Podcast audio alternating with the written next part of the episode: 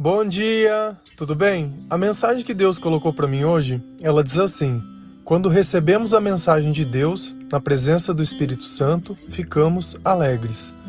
Senhor, tende misericórdia de nós.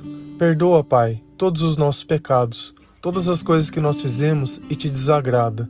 Remove do meio de nós todo medo, toda insegurança, toda frustração, toda dor.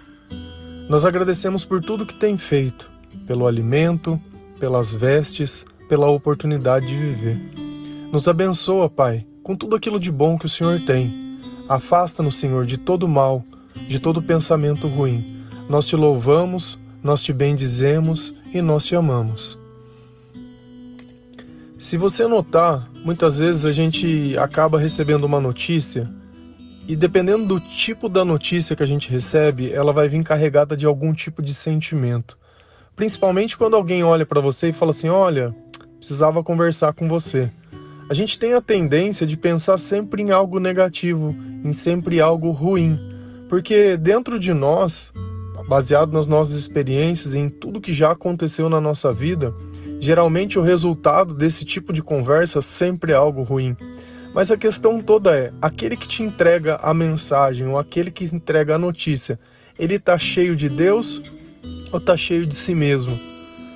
Quando a mensagem ela vem de Deus, muitas vezes apesar dela ser dura, muitas vezes apesar de ser uma mensagem que ela revela o nosso pecado, que ela revela nossas falhas, ela produz ainda assim alegria. Por quê? Porque nós acabamos tendo uma esperança de dias melhores. Essa é a diferença da mensagem. Muitas vezes não é nem o conteúdo, mas é o espírito que entrega essa mensagem. O mal Muitas vezes ele vai usar de outras pessoas para causar confusão na sua vida, para que você se sinta inseguro, para que você não se sinta capaz, para que você sinta que você vai cair de novo e se sentir derrotado. E é sempre assim. Existem pessoas na nossa vida e ao nosso redor que elas agem dessa forma. Mas o que a gente precisa perceber é que nem sempre a atitude dessa pessoa está relacionado com ela, mas está relacionado com o espírito que está perto dela. Da mesma forma que uma pessoa que ela está cheia do Espírito Santo, ela entrega uma mensagem para você, ela é capaz de te motivar, ela é capaz de que você se sinta curado, ela é capaz que você se sinta motivado, que você volte a ter esperança, que você modifique a sua forma de viver, que você crie novos hábitos, que você crie confiança. Da mesma forma, uma pessoa, quando ela pode chegar em você, ela pode te dar palavras que ela pode te destruir. Tirar você do seu senso natural, provocar ira, provocar raiva, provocar rancor. Olha a diferença. Percebe que a mensagem de Deus deu esperança, deu controle, deu outras coisas. A mensagem que o mal entrega, ela promove outros tipos de sentimento.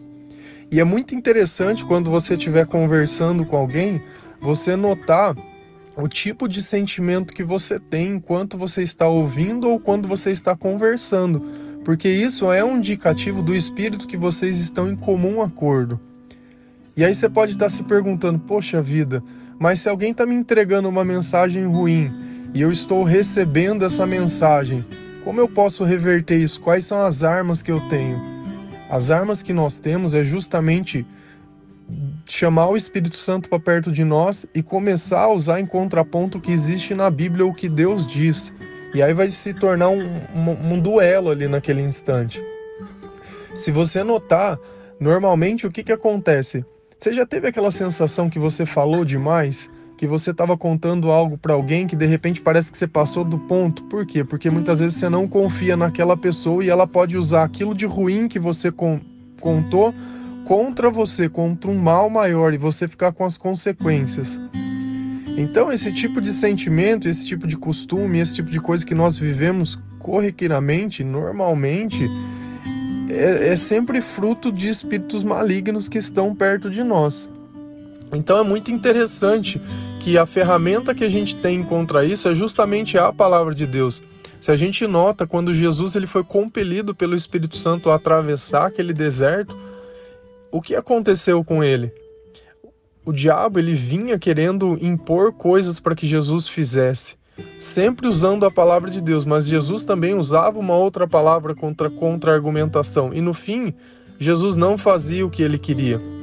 Então, se você sabe que certas pessoas elas têm o hábito de fazer isso, vou dar um conselho para você. Renove essa pessoa através do Espírito Santo. Comece a falar de Deus para essa pessoa, comece a mostrar alguma coisa, repreende muitas vezes o comportamento dela, mas também eu não posso repreender uma pessoa se eu faço a mesma coisa. Então, primeiro eu trago para minha vida essa cura, essa mudança, depois eu promovo esse caminho para outra pessoa. E não existe nada mais bonito que você poder admitir, falar, olha, eu era exatamente como você. E quantas vezes eu não falo exatamente isso? Olha, eu fazia exatamente isso. Porque a partir do momento que eu ensino, através da palavra de Deus, um novo caminho baseado naquilo no que Jesus me ensinou, sendo o imitador dele, o imitador de Paulo, o imitador de diversas coisas que tem na Bíblia, eu tenho autoridade sobre aquela pessoa para falar: olha, isso funciona, isso não funciona, isso eu consigo fazer, isso eu não consigo fazer.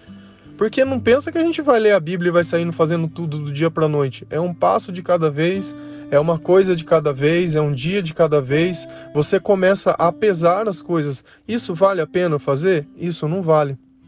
Eu tenho certeza que enquanto a gente é mais jovem e a gente começa a passar pela transição, né, de estar acreditando e recebendo essa mensagem de Deus sem duvidar, sem questionar, vivendo mais da forma que Deus ensina, a gente começa a abrir mão certo tipo de coisa. E quando a gente é jovem, qual, o final de semana pra gente é muito importante, por quê? Não é porque é o dia da gente encontrar o amigo. A pessoa que ela é solteira, muitas vezes, é o dia que ela vai encontrar alguém. É a esperança dela encontrar o amor. Por quê? Porque Deus ele não está no lugar certo. Aquele espaço do amor ele está vazio. Então ela fica naquele estado de caça, que ela não consegue ficar em casa, que ela sente ansiedade. E tem aquele diverso de coisa. E se a gente notar, para a gente colocar um amor que não serve no lugar de Deus, o que, que a gente tem que fazer muitas vezes? Beber, se drogar, ficar muito doido. Por quê? Porque eu tô pondo um negócio que não encaixa. Então eu preciso distorcer a minha percepção para achar que aquilo ali tá tudo muito bem. Só que eu não preciso nem falar que quem orquestrou tudo isso. Né? Se a gente notar lá na palavra de Deus, quando a gente olha a história do rei Davi com Batseba, ele deveria estar tá na guerra lutando, mas ele não estava, ele resolveu ficar. E aí ele foi lá e viu Batseba tomando banho, não sei o que, se sentiu tentado. E a partir do momento que ele se sentiu tentado, todo o resto a gente percebeu quantas coisas ruins não foram acontecendo na vida dele. Tudo por quê? Porque ao invés dele estar tá na guerra, que era o lugar dele, ele estava no lugar errado. Então não adianta você ser a pessoa certa no lugar errado. Então muitas vezes você acha que se você sair, mas não beber, se você sair, mas não fazer, se isso, se você estiver mesmo no meio de um monte de gente ruim, e não, cara, tem problema, tem problema.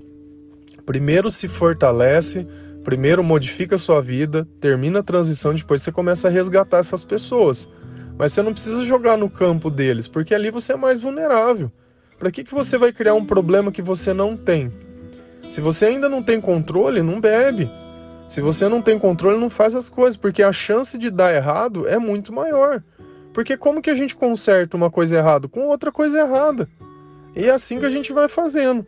Você percebe que muitas vezes quando a gente mente para alguém e a gente vai mentindo e mentindo e mentindo, chega uma hora que você já nem sabe mais o que você falou. Então você não fica em paz, você não fica tranquilo, você fica gastando energia numa coisa que não vai te levar para lugar nenhum. E diferente de ser essa pessoa que muitas vezes conta mentiras para as outras, você pode ser essa pessoa que traz esperança e alegria para as outras pessoas, não por você, mas porque o Espírito Santo sabe que pode contar com você, que ele pode usar você. Essa ideia que a gente tem que a gente sempre vai ser santo, ela é errada. Nós não seremos santos. Santidade existe enquanto Deus está conosco. Quando Deus não está conosco, cara, é tão humano quanto qualquer um. Pode ser um padre, pode ser um pastor, pode ser o que for. Por isso que a gente vê vários casos desses tipos de coisas, de escândalo dentro de igreja. Só que o que, que acontece? O mal ele vai tentar com o que tem perto. Então ele vai usar aquilo que tem perto para te fazer. E ele vai usar as pessoas que estão mais abertas, que aceitam que ele fale por elas. Então é muito importante que a gente perceba as armadilhas. E o que a gente precisa notar também é que quando alguma coisa tem costume de acontecer repetidamente na nossa vida, é sinal que ainda nós não aprendemos a lição que aquela situação estaria nos ensinando. Por isso que fica, puxa, vai acontecer, fica igual como se fosse um loop, ele é repetitivo. repetitivo. Então você vai ter que sair dele de outro jeito. Se do jeito você sempre faz a mesma coisa, dá sempre o mesmo resultado. Então não é esse o sinal. Tenta usar mais sabedoria. Senão vai ficar se repetindo e você vai ficar com aquele sentimento que nunca dá nada dar certo na tua vida. Então muitas vezes não é o fazer, é o fazer da forma que Deus ensina. Não é só receber a mensagem, mas é saber o sentimento de quem está entregando aquela mensagem. Uma pessoa ela pode vir para você e te profetizar um monte de coisa, só que no fim deu tudo errado. E aí, quem profetizou aquelas coisas para você? Quem? Então não é mais o ponto de fazer simplesmente, mas é fazer sempre da forma que tem que ser feito do jeito certo. E eu sei que às vezes a gente vai contar alguma coisa para outra pessoa e a gente quer engrandecer aquilo para, sei lá, para ela achar que a gente é, para ela percebe a diferença. Toda vez que Deus não está no meio, o mal, qual era o problema de Lúcifer? Qual era o problema de Satanás? Que ele queria ser parecido com Deus. Ele não aceitava dar a glória para Deus, ele queria. Então, toda vez que eu, que eu acho que é o meu, eu vou contar uma história, mas eu acho que eu, ele precisa me ver como melhor, que ele, meu, eu, esse eu dentro da frase, ele é muito complicado. Muito complicado, porque não tem jeito de dar certo. Se a gente notar na palavra, Deus fala assim, ó, que ele cresça e eu diminua. Ah, mas quando eu falo eu, eu estou crescendo. Não, então tudo que eu faço, eu dou glória a Deus, eu dou honra a Deus, eu dou crédito a Deus. Então sempre é inspirado por Deus. E tem lá em Tessalonicenses 1, versículo 6, Paulo diz assim: E vocês seguiram o nosso exemplo e o exemplo do Senhor Jesus. Embora tenham sofrido muito, vocês receberam a mensagem com aquela alegria que vem do Espírito Santo. Percebe que apesar do sofrimento, quando a mensagem ela vem pelo Espírito Santo, ela causa alegria. Por isso que eu falo que quem prega a mensagem, quem passa a mensagem, ele tem que demonstrar, ele tem que transpirar essa alegria para você. Ele tem que falar dessa mensagem com amor, com compaixão. Não adianta eu vir falar com cara rude ou com um tom de voz, porque daí a mensagem é minha, não é de Deus. É isso que a gente, a gente tem que perceber. Às vezes o conteúdo da mensagem está falando sobre Deus, mas o espírito que está entregando a mensagem não é o espírito de Deus. E não é à toa que na Bíblia fala que muitos dirão: Senhor, Senhor, nós não pregamos em teu nome. E lá embaixo, Jesus diz: Olha, eu não te conheço, servo mau. Então não é simplesmente pregar a Bíblia, mas o espírito que prega essa Bíblia é muito importante. Lá em Romanos 15, versículo 13, Deus também diz assim: Que o Deus da esperança os encha de toda alegria e paz, por sua confiança nele, para que vocês transbordem de esperança pelo poder do Espírito Santo. Então a gente nota que dois sentimentos de novo, paz e alegria, eles só podem ser sentidos porque o Espírito Santo está perto de você. Se a gente notar, a nossa alma, para que, que ela serve? Além de nos manter vivo, ela é o nosso ouvido para que a gente possa ouvir o que esse Espírito diz e sentir o que ele faz também. A nossa conversa com o Espírito Santo é a nível de alma. Também o demônio ele ataca a nossa alma, por isso que a gente se sente oprimido.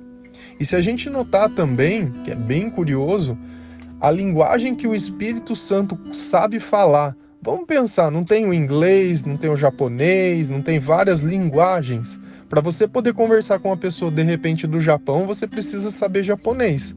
Se você não souber, nós não conseguimos nos comunicar. E como que a gente sabe a língua do Espírito Santo? É a mensagem de Deus. É justamente essa mensagem que Deus nos ensina que é que a gente consegue conversar através do Espírito Santo, com verdade, com sinceridade. E para a gente falar com o demônio, é a nossa língua natural, porque o pecado já vem de fábrica em nós. Essa língua dele, a gente já aprende a falar. Por isso que desde criança, desde a vida inteira, aquele que não busca Deus, ele se comunica muito bem com o demônio, mas ele tem dificuldade de entender e de conversar com Deus. Percebe que aquela analogia que a gente fez ontem sobre falar, eu leio a Bíblia e eu não entendo. Por quê? Porque você não conhece a linguagem de Deus, a mensagem, a palavra. Percebe que quando tem aquela língua dos anjos, que eles fazem o som diferente. E lá em Pentecoste aconteceu, as pessoas começaram a falar em línguas estranhas. Que língua é essa? essa? É a mensagem de novo sendo dita e pregada. Por isso que Deus fala que mesmo que a gente não saiba orar, se o Espírito Santo estiver lá, por gemidos inexpressíveis nós vamos conseguir conversar com ele. Percebe que tem um mundo se abrindo dentro de nós. E quanto mais nós aprendemos a Bíblia e a mensagem de Deus, melhor nós conversamos com o Espírito Santo, melhor ele nos atende. Por isso que às vezes a pessoa sente que Deus não ouve ela ou não atende, mas é justamente porque ela não tem interesse. Amém? Que Deus ele possa tocar o seu coração, que ele possa abrir a sua cabeça, que você possa receber essa mensagem com alegria, com paz e com temor a Deus. E que essa transformação ela seja genuína e que ela possa durar até o fim da tua vida. Não ser algo de momento, algo de você olha, ah, que bonito. Não, que você possa viver essas palavras, que você possa gozar desse paraíso e desse céu e desse Espírito Santo, que ele é maravilhoso. E esse foi o maior presente que Jesus nos deu, porque ele é o Espírito que nos consola, que nos anima, e é o Espírito que nos ensina a caminhar até o céu. Amém? Bom dia.